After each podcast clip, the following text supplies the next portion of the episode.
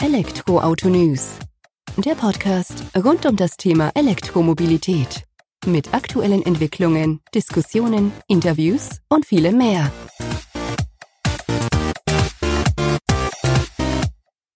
Herzlich willkommen bei einer neuen Folge des Elektroauto-News.net Podcasts. Ich bin Sebastian und freue mich, dass du auch diese Woche wieder eingeschaltet hast. In der aktuellen Folge setzen wir uns mit dem Test- und Fahrbericht des Mitsubishi Outlander Plug-in Hybrid aus dem Modell Modelljahr 2019 auseinander. Der Plug-in Hybrid von ähm, Mitsubishi wird seit Oktober 2013 in Europa verkauft und war oder ist tatsächlich in Europa mehrmal mehr verkauft worden als jedes andere Modell der Mitsubishi-Reihe. War für uns Grund genug, den Mitsubishi Outlander etwas genauer unter die Lupe zu nehmen zu betrachten, Erfahrungen damit zu sammeln. Und ja, dafür hatten wir um Ostern rum ungefähr zwei Wochen Zeit, den Plug-in-Hybrid von Mitsubishi etwas genauer zu betrachten, unsere Erfahrungen zu sammeln, aufzuschreiben, auszuwerten, zusammenzufassen und mit Fotos zu versehen. Und da wurde eben ein Testbericht im Blog draus. Und da doch die anderen Testberichte, die ich vertont hatte, auch ganz gut angekommen sind in den letzten Podcast-Folgen, beispielsweise Renault Zoe oder der Nissan Leaf in der zweiten Generation, habe ich mir gedacht, ähm, fassen wir doch auch einfach nochmal in einem lockeren Gespräch die wichtigsten Eckpunkte des Mitsubishi Outlander Plug-in-Hybriden zusammen. Wie war er im Alltag? Worauf muss man achten? Wie kommt er daher? ist die Größe händelbar im Alltag, Energierückgewinnung, welche Möglichkeiten gibt es zum Aufladen und so weiter und so fort. All das werden wir jetzt nachfolgend in dem Testbericht betrachten. Wie immer, vorab gesagt, alles rein subjektiv, meine persönliche Meinung, gewürzt mit ein paar technischen Daten und Fakten natürlich, die direkt von Mitsubishi kommen, beziehungsweise die ich selbst sammeln konnte im Laufe der zwei Wochen. Und ja, ich hoffe, das gibt dir einfach einen guten Einblick, dass du ein bisschen was über den Outlander Plug-in Hybrid von Mitsubishi erfährst. Wenn du Fragen hast, kannst du gerne eine E-Mail schreiben oder auch unter dem Testbericht, den ich in die Show Notes packen werde, kommentieren und dann werde ich die natürlich bestmöglich beantworten. So oder so, vielen Dank schon mal fürs Zuhören und jetzt viel Spaß mit dem Test- und Fahrbericht des Mitsubishi Outlander Plug-in Hybriden im Modelljahr 2019. Bei den vergangenen Tests waren wir eher mit kleineren Testwagen unterwegs, mit wir, nur um das vorab zu klären, meine ich meine Frau und mich, weil die fährt natürlich auch das öfter mal mit, wenn wir die Autos zur Verfügung haben. Einfach um eben auch zu sehen, ob es dann für zwei, drei Personen im Alltag funktioniert. Ähm, ja, eingangs erwähnt, kleinere Testwagen waren eher angesagt in der vergangenen Zeit. Der Zoe, der Nissan Leaf, klein im Vergleich zum ähm, PHV von Mitsubishi eben, weil das doch schon größeres, massiges Fahrzeug ist, das direkt aufzufallen weiß. Zudem ist er eben nur in Anführungsstrichen teilelektrifiziert unterwegs, wohingegen der Leaf und der Zoe voll elektrifiziert waren. Ja, auf den ersten Blick, was sieht man? Ein massiges, präsentes Erscheinungsbild, also ein Auto, was sich nicht verstecken kann, mag auch an der auffälligen Farbe sein, Kaminrot Metallic, ähm, was ich mit äh, präsentiert hat. Aber passt ganz gut zu dem Fahrzeug, wie ich finde unterstreicht dann auch nochmal die Eleganz und das, ja, bullige Auftreten des Fahrzeugs sozusagen. Mitsubishi selbst hat ähm, mitgeteilt oder teilt mit, dass die komplette Überarbeitung zum Modelljahr 2019 hin nahezu dem Umfang eines Generationswechsels gleichkommt, dass sich doch einiges verändert hat. Dazu muss man jetzt schon ein bisschen Mitsubishi oder Outlander-Kenner sein, um die Unterschiede zu sehen. Die bemerkt man dann unter anderem an der Frontgrillblende mit Gittereinsatz in Wabenstruktur, auch der Form von Front- und Heckstoßfänger sowie an dem silberfarbenen Unterfahrschutz Styling-Elementen fällt das eben auf. Muss man aber wie gesagt genauer hinschauen, vor allem wenn man es nicht kennt, achtet man nicht so drauf. Wenn wir auch gleich beim Exterieur da nochmal drauf eingehen, was sich denn da noch so getan hat. Erstmal sei generell gesagt, den Mitsubishi Outlander Plug-in Hybriden gibt es in ähm, drei, eigentlich vier Ausstattungsvarianten. Wir hatten die Top-Variante, das ist quasi die Endstufe davon da, voll ausgestattet, fast voll ausgestattet, hatten wir zum Test zur Verfügung. Daneben gibt's noch so eine genannte Basisversion, Einstiegsversion demnach, die Plus-Version und die Top-Version. Und zwischen Plus und Top ähm, gibt's zur Einführung oder gab's zur Einführung die Intro Edition sozusagen. Auf die Unterschiede gehe ich im Blogbeitrag oder auf unserem Portal ein genauer, werde auch später im Testbericht jetzt hier auf dem Podcast nochmal ein paar Unterschiede aufzeigen und werde oder auch die Preise werden dann eine Rolle spielen, die wir betrachten. Alle allgemein oder alle Varianten allgemein haben sie das auf den gleichen Antrieb setzen. Und zwar ist es bei einem Hybrid oder Plug-in-Hybrid eben die Kombination aus einem 2,4 Liter DOHC Benzinmotor mit 99 kW, also das 135 PS entspricht, in Verbindung mit einem E-Frontmotor mit 60 kW Leistung, 82 PS, sowie einem E-Heckmotor mit 70 kW Leistung, 95 PS. Und ähm, durch die Kombination eben von Benzinmotor und den zwei Elektromotoren kommt der Outlander PHV auf eine Maximalsystemleistung von 165 kW mit 224 PS. Ja, wie äußert sich das jetzt im Alltag?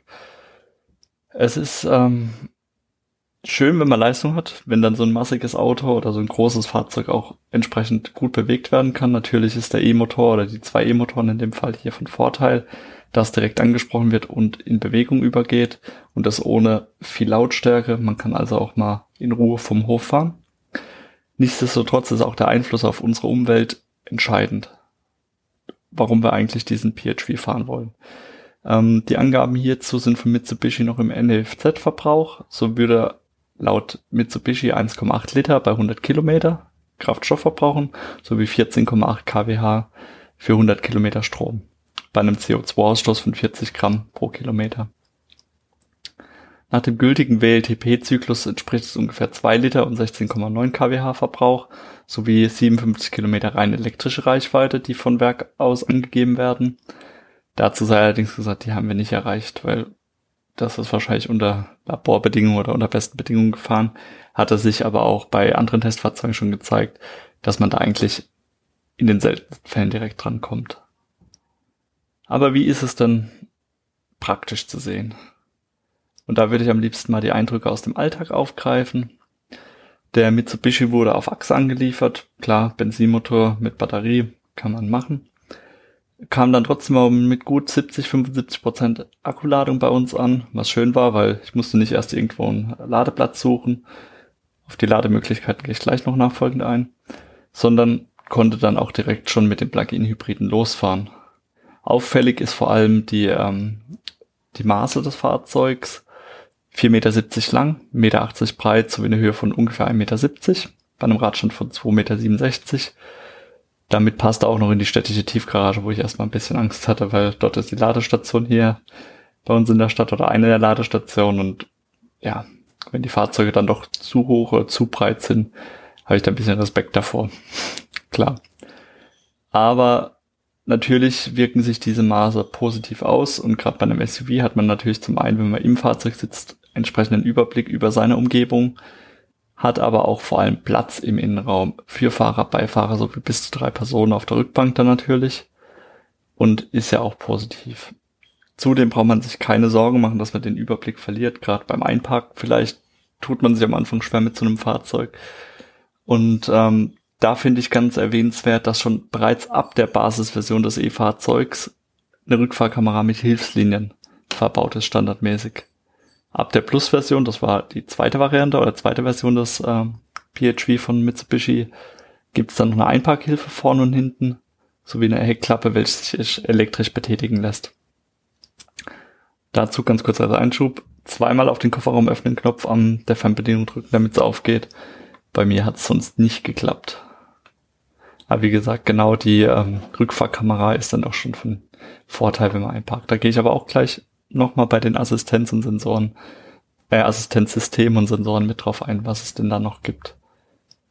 Ja, was ist sonst zu sagen? Ein Highlight, welches ich so jetzt im Testbericht nicht näher drauf eingegangen bin, sondern aber kurz erwähnen möchte, ist die Tatsache, dass der PHV von Mitsubishi das sogenannte bidirektionale Laden unterstützt.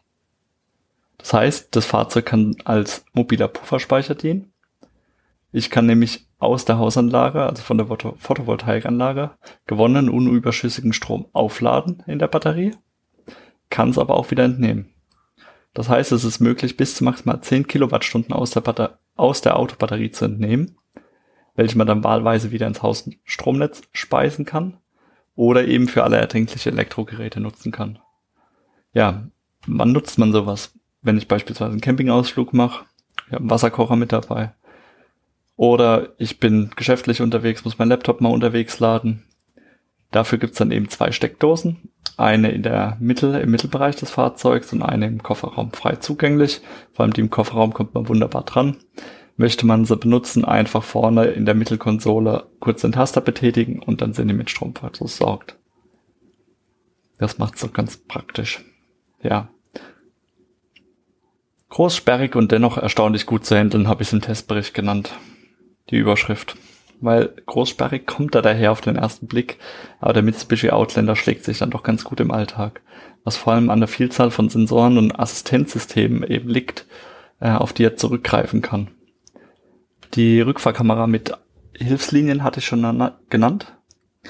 Es gibt ähm, aber auch die sogenannte 360-Grad-Kamera an sich, welche aus meiner Sicht durchaus ein Must-Have ist in dem Fahrzeug. Ab der Plus-Variante ist serienmäßig verbaut und man bekommt dadurch den totalen Überblick. Über den 7 Zoll Bildschirm in der Mittelkonsole kriegt man dann als Fahrer die komplette Umgebung des Fahrzeugs angezeigt. Und eine Darstellung des SUV aus der Vogelperspektive ist ebenso möglich, wie die Betrachtung des seitlichen Randsteins, um ein unfallfreies Einparken zu ermöglichen. Das heißt, ist zweigeteilt, im großen Bildschirm sehe ich dann quasi Sicht von oben und im kleinen kann ich dann auf den Randstein drauf gucken. Ist echt unglaublich praktisch, auch wenn man sich erst ein bisschen dran gewöhnen muss. Beim Ausparken selbst kommt dann so ein, ein sogenannter Ausparksassistent zum Einsatz. Beim Rückwärtsausparken aus Querparklücken waren diese optisch und akustisch verkreuzten Fahrzeugen. Ob man das jetzt braucht, sei mal dahingestellt. Ähm, ich denke, da sollte man sich auch nicht nur auf die Assistenzsysteme verlassen, aber ist nice to have und schadet bestimmt nicht, wenn man es hat. Relevanter für den Alltag sehe ich hier dann schon das Auffahrwarnsystem von Mitsubishi an, sowie die Fußgängererkennung. Ähm, erstgenanntes erkennt Hindernisse vor dem Fahrzeug und aktiviert bei Bedarf selbstständig, selbstständig den Bremsvorgang. Das heißt, bei hohen Geschwindigkeiten wird der Aufprall deutlich abgeschwächt, wenn man selbst nicht mehr rechtzeitig eingreifen kann.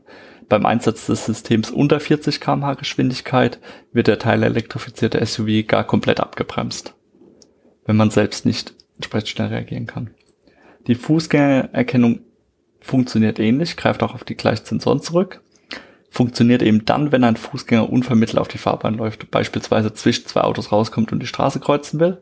Das System gibt dann ein Signal ab und führt eine Notbremsung durch, insofern man nicht selbst entsprechend schneller reagieren kann. Glücklicherweise musste ich beide Systeme nicht testen, aber gerade bei der Fußgängererkennung muss ich sagen, ein System wird da schneller greifen können oder reagieren können, als wenn du da selbst auf die Bremse trittst. Von daher auch absolut gut, dass sowas verbaut ist und finde ich auch äußerst praktisch. Jetzt war noch ein System mit dabei, um noch eins exemplarisch zu nennen. Das war das adaptive Tempoautomatik, welche verbaut ist. Die ergibt meiner Meinung nach viel Sinn, wenn man lange Strecken zurücklegt, wenn man viel Autobahn fahren muss beispielsweise. Und ähm, dann kann man dieses System einschalten. Das heißt, um es einfach mal im Alltag zu erklären, was es denn macht, der SUV hält dann nicht nur die vorgestellte Geschwindigkeit ein, wenn er fährt, wie bei einem Tempomaten, sondern minimiert durch selbstständiges Bremsen und Beschleunigen immer in Abhängigkeit zum vorausfahrenden Fahrzeug die Gefahr eines Auffahrunfalls. Der Sicherheitsabstand, der dabei zwischen den zwei Fahrzeugen ähm, eingehalten werden soll, wird stufenweise oder kann stufenweise durch den Fahrer des Mitsubishi Outlander PHW definiert werden. Also ist definitiv von Vorteil aus meiner Sicht, wenn man dieses System einschaltet und einfach die Unterstützung auch noch ein bisschen bekommt und ist auch ein entspannteres Fahren. So viel zu den Assistenzsystemen des Outlander. Ja, jetzt hatten wir die Motorleistung, hatten wir schon eingangs angesprochen, die wird jetzt nicht nochmal aufgreifen, habe es zwar im Testbericht nochmal in dem Absatz mit reingebracht, aber interessanter ist ja dann doch tatsächlich nicht nur die gekonnte Verbindung von Verbrenner und E-Motor, sondern auch, wie es sich im Alltag schlägt. Und da ist eben wichtig zu sagen, die tatsächlichen Werte während dem Fahren sind dann doch abgewichen von den WLTP Zykluswert beziehungsweise NFZ-Werten leicht nach oben, aber auch eben immer resultierend daraus aus der aktuellen Verkehrssituation und der daraus entstehenden Fahrweise. So konnte man gerade bei langen Strecken mit fließendem Verkehr ähm, den SUV relativ sprit- und stromsparend fahren. Schwieriger wurde es dann natürlich, als man sich mit dem Akku der 0%, 0% Grenze genähert hat, sorry, beziehungsweise diese überschritten hat, also keine Energie mehr im Akku. Denn dann war natürlich die Unterstützung des E-Antriebs nicht mehr vorhanden und das teilelektrifizierte Auto musste nun noch aus der reinen Verbrennerkraft nach vorne kommen. Und dann muss man halt sagen, in dem Moment schleppt er nutzloses Mehrgewicht des Akkus mit sich rum, was natürlich den Verbrauch dementsprechend nach oben bringt.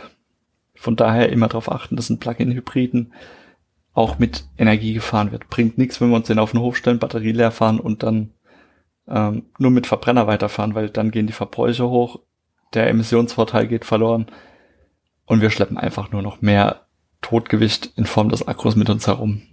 Von daher bitte lassen. Ja, es ist aber so, dass dieses System des Hybriden oder des Plug-in-Hybriden ziemlich gut aufeinander abgestimmt ist. Und zwar ist es eben so, dass sich Elektromotoren und Benzinmotor gut ergänzen und auch miteinander arbeiten. Kann teilweise mit eingreifen, wo ich gleich drauf eingehe bei den E-Fahrmodi, aber zum größten Teil reagiert und ähm, steuert der Mitsubishi Outlander das ganz gut selbst.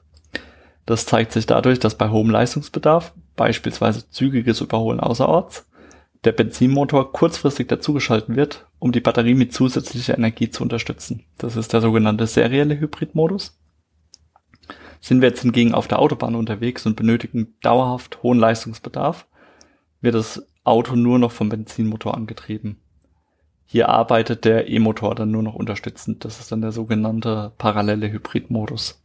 Das ist einfach die Unterscheidung, aber da entscheidet das System dann eben vollkommen selbstständig, ähm, was es denn jetzt macht oder in welchem Modus es fährt.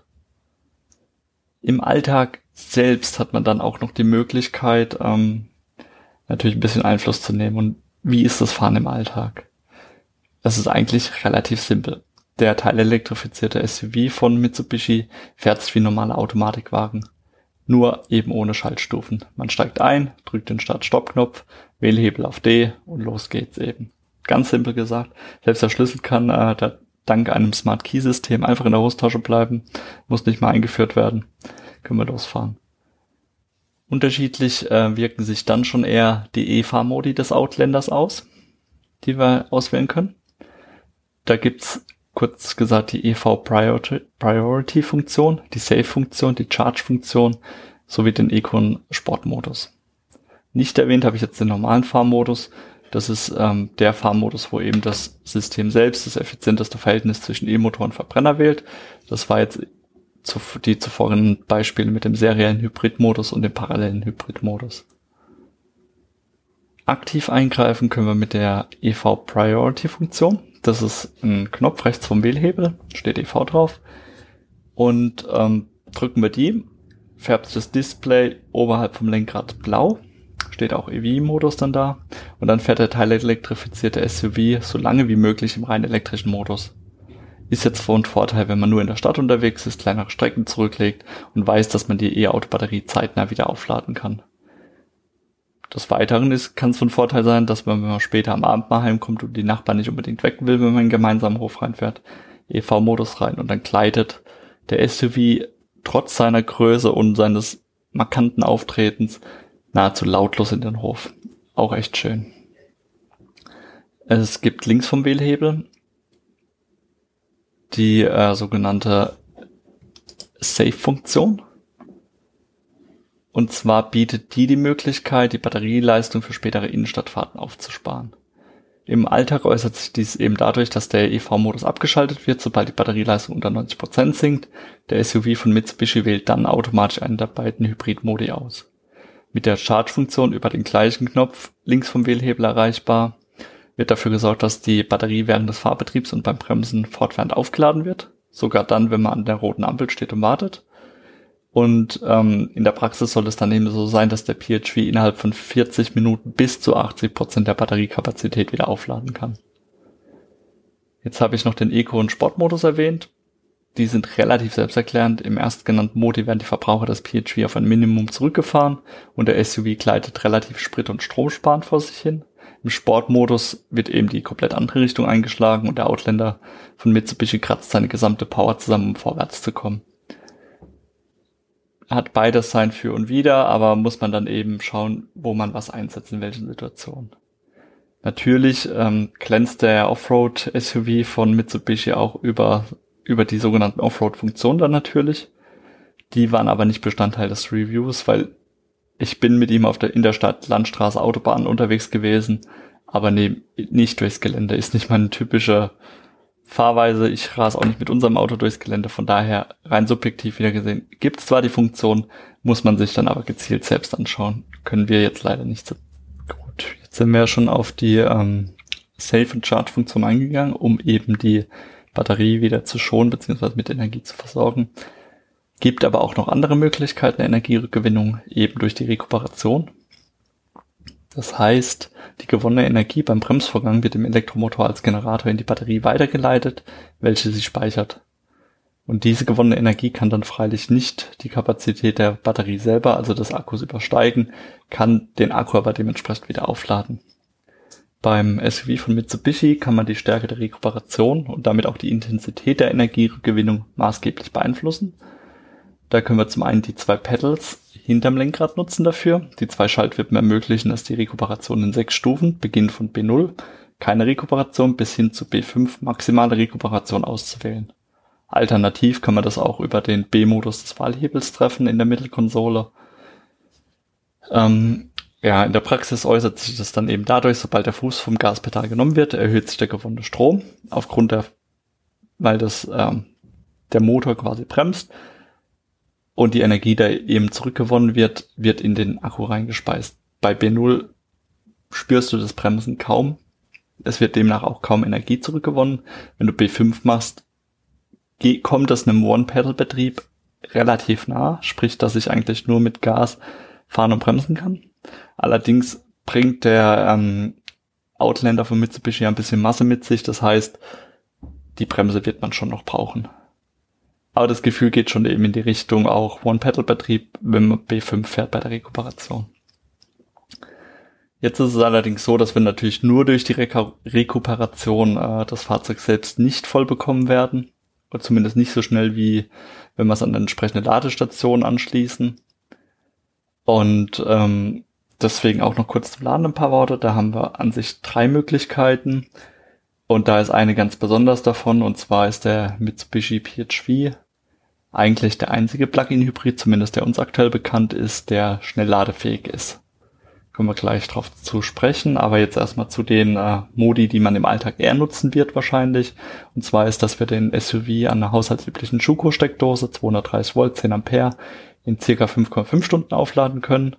Alternativ können wir ihn auch mit einem Typ 2 Stecker ähm, an der Wallbox oder Ladestation in gut vier Stunden aufladen. Zum Schnellladen sei jetzt gesagt, dass der Mitsubishi Outlander im Modelljahr 2019 über einen Schademo-Anschluss verfügt ähm, und kann mit bis zu 50 kW geladen werden.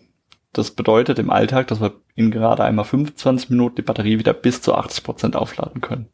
Ist jetzt halt wirklich von Vorteil, wenn ich viel unterwegs bin. Ähm, Shademo ist jetzt leider nicht so stark verbreitet in Deutschland wie AC-Lademöglichkeiten mit 22 kW über Typ 2, was leider nicht unterstützt wird vom ähm, Outlander. Aber wenn man eben des Öfteren bei Ikea, Aldi oder Kaufland unterwegs ist oder eben auch anderen ähm, Kaufhäusern, merkt, die da jetzt mittlerweile die eigene Ladestation Infrastruktur ausbauen, dann hat man da die Möglichkeit, auf den Chademo Ladesäulen zurückzugreifen und kann da auch relativ schnell den Akku wieder aufladen. Was dann eben schön ist, weil man dann doch gut ähm, von der Plug-in-Hybrid-Kombination profitieren kann. Was man auch sollte, wenn man dann die Vorteile dann daraus nutzen möchte. Ja, damit haben wir, glaube ich, schon ganz gut zusammengefasst, wie sich der Outlander so im Alltag schlägt, was der Motor leistet, was man so bei Fahrten erwarten kann, wie man ihn auflädt, was mit der Rekuperation auf sich hat und wie man Einfluss auf die EFA-Modi nehmen kann. Das einfach mal so als groben Überblick hier schon im Portal von uns ausführlicher beschrieben. Wie gesagt, Link in den Show Notes. Jetzt würde ich nachfolgend noch aufs Exterieur und Interieur eingehen. Auch wieder rein subjektiv, wie habe ich den Plug-in-Hybriden von Mitsubishi im Modelljahr 2019 wahrgenommen. Und da nochmal vorab zu sagen, das Fahrzeug kam in der Ausstattungsvariante Top daher, mit einem Grundpreis von knapp unter 50.000 Euro und in der Farbe Kaminrot Metallic.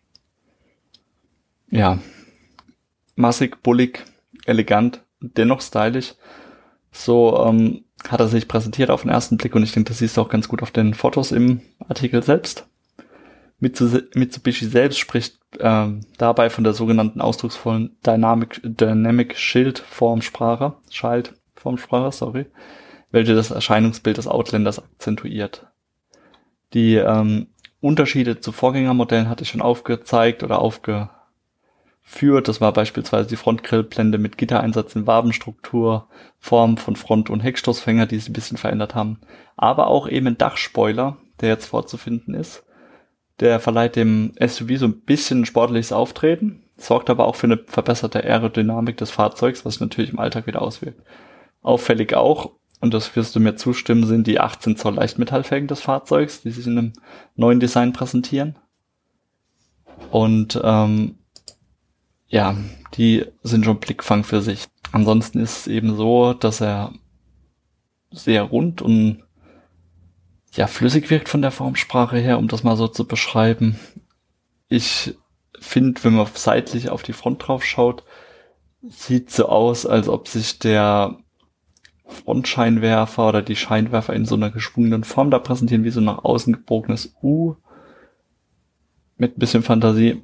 Bei einem direkten Blick frontal auf den SUV sieht man mittig ausgerichtet den Schriftzug Outlander, darunter dann direkt das Mitsubishi-Logo, links und rechts umreift von den Scheinwerfern und ja, bulliges Auftreten, aber auch dennoch schön anzusehen.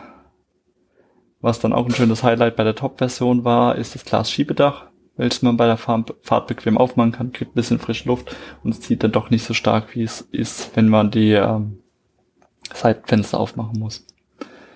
Ja, im Interieur geht's dann weiter mit Premium-Ledersitzen mit Rautensteppung in Schwarz und silbernfarbenen Kontrastnähten. Sorgt auf jeden Fall auch für ein bisschen Auflockerung da, weil nicht alles ganz so dunkel wirkt. Ist aber auch nicht so auffällig, weil dieses Silber und Schwarz doch ganz gut miteinander harmoniert. Die zwei vorderen Sitze, Fahrer, Beifahrer, verfügen beide über eine Sitzheizung, kann über entsprechende Taster in der Mittelkonsole reguliert werden, in zwei Stufen. Der Fahrersitz selbst lässt sich elektrisch einstellen, Beifahrersitz muss manuell eingestellt werden, ist aber auch okay.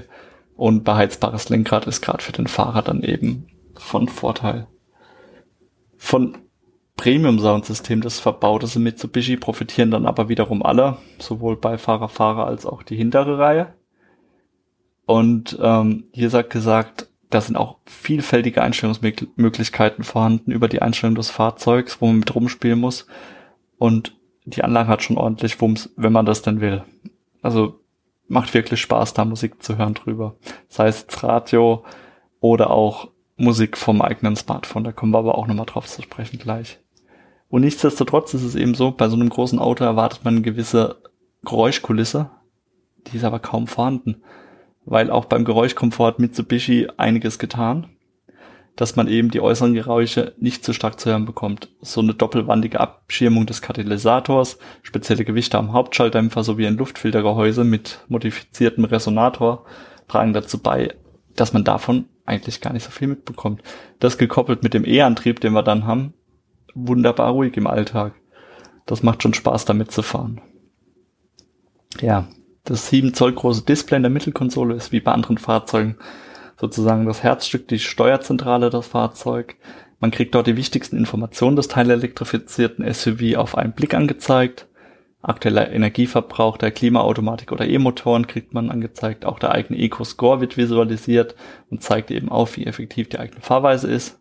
Die Energieanfluss, Energieflussanzeige zeigt auch, wo gerade Energie verbraucht oder gewonnen wird. Das ist, denke ich, auch ganz gut zu sehen was man jetzt vermissen kann, was ich tatsächlich auch vermisst hatte, als ich eingestiegen bin, ähm, war das Navi. Es ist kein Navi vorhanden. Das ist lediglich für einen Aufpreis von 600 Euro in der Top-Version möglich zu erwerben. Ja, was machen wir, wenn man wohin muss? Gute Frage, aber da hat Mitsubishi mitgedacht und setzt auf das sogenannte Smartphone Link Display Audio, SDA, welches serienmäßig mit dabei ist das bedeutet, wir können ähm, unser Smartphone mit dem Ladekabel ans Fahrzeug koppeln. Der USB-Anschluss findet sich unterhalb vom Display, wo auch Lenkradheizung und die Freigabe für die äh, 230 Volt Steckdosen vorhanden ist. Das heißt, ich koppel mein Smartphone, Android in dem Fall, lade mir Android ähm, K runter für mein Smartphone und kann dann die Apps von meinem Handy auf dem 7 Zoll Display spiegeln und kann in diesem Fall dann einfach Google Maps nutzen, um zu navigieren. Hat den Vorteil, dass es immer auf aktuellstem Stand ist tatsächlich, zumindest auf aktuellerem Stand wie die meisten älteren Navi-Systeme, weil auf Android kommen dann doch immer öfters Updates und gerade Google Maps ist ja sehr aktuell gehalten. Und ich kann die Eingabe der Adresse, die ich beispielsweise suche, wunderbar über mein Smartphone tätigen. Macht es dann auch leichter, als diese Tasten am Navi zu tippen. Nichtsdestotrotz natürlich gewöhnungsbedürftig. Man muss sich damit anfreunden. Man muss auch wollen, dass das Smartphone da noch eine größere Rolle im Alltag einnimmt. Aber ich denke, das ist durchaus eine Option. Und man kann sich den Aufpreis von den 600 Euro fürs reine Navi sparen, bin ich der Meinung. So viel zum Interieur und Exterieur des Outlander Hybriden. Plug-in Hybriden. Auf die technischen Daten möchte ich im Detail jetzt nicht nochmal eingehen. Die habe ich im Portal übersichtlich dargestellt mit Tabellen, bin auch noch ein bisschen Textform mit drauf eingegangen. Passende Fotos gibt's natürlich eh dazu. Kannst du dir da anschauen und kannst da gezielt rausruhen, was dich denn interessiert. Interessanter sind dann schon eher Preis und Förderung durch den Umweltbonus für den Mitsubishi Outlander PHV. Und sollte man natürlich nicht unbeachtet lassen. Also nochmal vorab, die Elektro Elektroauto-Kaufprämie wurde im Mai 2016 beschlossen, also vor gut knapp drei Jahren. Das bedeutet, als Fahrer von einem rein batteriebetriebenen E-Fahrzeug gibt es einen Zuschuss von 4000 Euro. Fahrer von einem Hybridfahrzeug mit Elektro- und Verbrennungsmotor kriegen eine Prämie in Höhe von 3000 Euro. Wird hälftig übernommen von Hersteller und auch Staat. Im Fall vom Plug-in-Hybrid von Mitsubishi demnach 3000 Euro Umweltbonus, die es als Nachlass gibt. Das bedeutet, die kann ich vom Listenpreis noch abziehen. Die Listenpreise Stand August 2018 betragen für die Einstiegsversion 37.990 Euro. Die Plus-Variante kostet ähm, 7.000 Euro mehr, sind wir bei 44.990 Euro. Die ähm, Intro Edition war preislich ebenfalls so angesetzt und die Top Edition schlägt mit 49.990 Euro zu Buche. Und dann ist es eben so, dass man gegen Aufpreis noch äh, Sonderausstattung erwerben kann. Das ist beispielsweise Metallic Perleffekt-Lackierung für 650 Euro, das Mitsubishi Multi-Communication System, das ist das Navi dann eben auch äh, für 600 Euro, sowie Fahrerassistenzpakete für 1400 Euro. Ähm, was interessant ist, der Automobilhersteller Mitsubishi gewährt für all seine Modelle eine 5-Jahres-Garantie inklusive Herstellergarantie bis 100.000 Kilometer. Im Plug-in-Hybriden gibt es eben noch eine Erweiterung um 8 Jahre Herstellergarantie auf die Fahrerbatterie bis zu einer Gesamtfahrleistung von 160.000 Kilometer. Durchaus von Vorteil, kann man mitnehmen. Ja, jetzt hast du einen guten Überblick bekommen über Mitsubishi Outlander. Wie schlägt er sich im Alltag? Wie schaut er aus? Innen, außen? Was kann er? Was leistet er? Was kostet er vor allem? Welche Preisnachlässe kann ich bekommen dafür? Und ja, ich denke, das vermittelt schon mal so ein rundes Bild. Kleines Fazit habe ich natürlich auch noch zum Test des Outlander Plug-in Hybriden von Mitsubishi. Ja, zwei Wochen, die mit dem Testfahrzeug, die wir verbracht haben. Man hat sich ein bisschen aneinander gewöhnt, man hat die Stärken und Schwächen des Fahrzeugs kennengelernt und kann sich auch da im Alltag dementsprechend darauf einstellen. Ganz ehrlich, enge Parkplätze waren auch noch 14 Tagen immer noch tabu für mich, weil ich wollte einfach keinen Kratzer auf dem kaminroten Metallic Lack hinterlassen. Muss nicht sein. Dafür habe ich eben das Spiel mit der Charge, Safe und reinen EV-Funktion ähm, kennen, kennen und lieben gelernt, welche man dann situationsbedingt auch zielsicher einsetzen konnte. Und habe natürlich auch darauf geachtet, dass wir stets mit voller, zumindest halb voller Batterie losgefahren sind.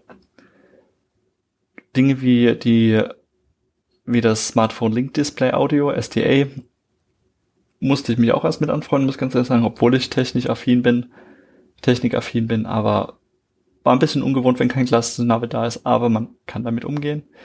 Kleine Highlights wie die 230 Volt Steckdosen mussten auch zu begeistern. Hatte leider kein Campingtrip aktuell geplant, aber wäre natürlich definitiv zum Einsatz gekommen dann dafür. Und auch hinsichtlich der Verbrauchswerte kann man sagen, okay, er hat nicht genau die Zielwerte erreicht, aber war schon nah dran. Man hat für die Größe des Fahrzeugs einen relativ ordentlichen Verbrauch. Uns schlägt es im Alltag gut. Und für den Preis, Einstiegspreis, bekommt man auch ein gutes Rundum-Paket, das einen doch sehr zufriedenstellen kann. Schlussendlich ist es aber immer eine rein subjektive Entscheidung. Was will ich? SUV? Brauche ich das? Will ich lieber ein Kombi? Will ich eine Limousine? Wo will ich hin? Und dementsprechend wirkt sich das auch immer auf die Verbräuche dann auch aus. Aber für den SUV Outlander in, im Großen und Ganzen ein ordentliches Bild, was er da abliefert. Und ähm, die schöne Sache daran ist, ein Leser hatte mich vor kurzem erst gefragt, oder vor ein paar Wochen gefragt, ähm, ob es eine Alternative für seine Mercedes-Benz M-Klasse gibt, ob man da was empfehlen kann mit äh, Plug-in-Hybrid. Und ja, der hat mal direkt eine E-Mail von mir bekommen, jetzt mit dem Link zum Testbericht, den du jetzt in den Show Notes finden wirst. Und hab da mal direkt drauf verwiesen, auf den Outlander PHV, weil könnte durchaus passen für seine Ansprüche. Wird er auch selbst entscheiden müssen, aber im Großen und Ganzen könnte ich mir das durchaus vorstellen. Und ja, jetzt ist, sind wir auch schon wieder am Ende angelangt des Testberichts, was jetzt auch schon wieder, war jetzt eine halbe Stunde, in der ich dir über ähm, den Plug-in-Hybriden von Mitsubishi ein bisschen berichtet habe, über den Outlander im Modelljahr 2019. Ich finde, oder ich hoffe, ich habe dir einen guten Einblick gegeben. Wie gesagt, wenn du Fragen dazu hast, schreib mir eine E-Mail, kommentier es im Portal unter unserem Artikel und kriegst eine Rückantwort auf jeden Fall. Und weiß nicht, wenn ein paar Fragen zusammenkommen, können wir die auch gerne noch mal in einem gesonderten Podcast dann ähm, besprechen. Nun würde es mich natürlich freuen, wenn du noch eine Bewertung hinterlässt auf den bekannten Portalen, dort wo du eben den Podcast hörst, iTunes, Spotify und Co. Einfach um die E-Mobilität noch mit anderen Menschen mehr teilen zu können, würde mich sehr freuen. Ja, und ansonsten freue ich mich einfach wieder, wenn du nächste Woche einschaltest, wenn der nächste elektroautonews.net Podcast online geht. Bis dahin, mach's gut und ciao.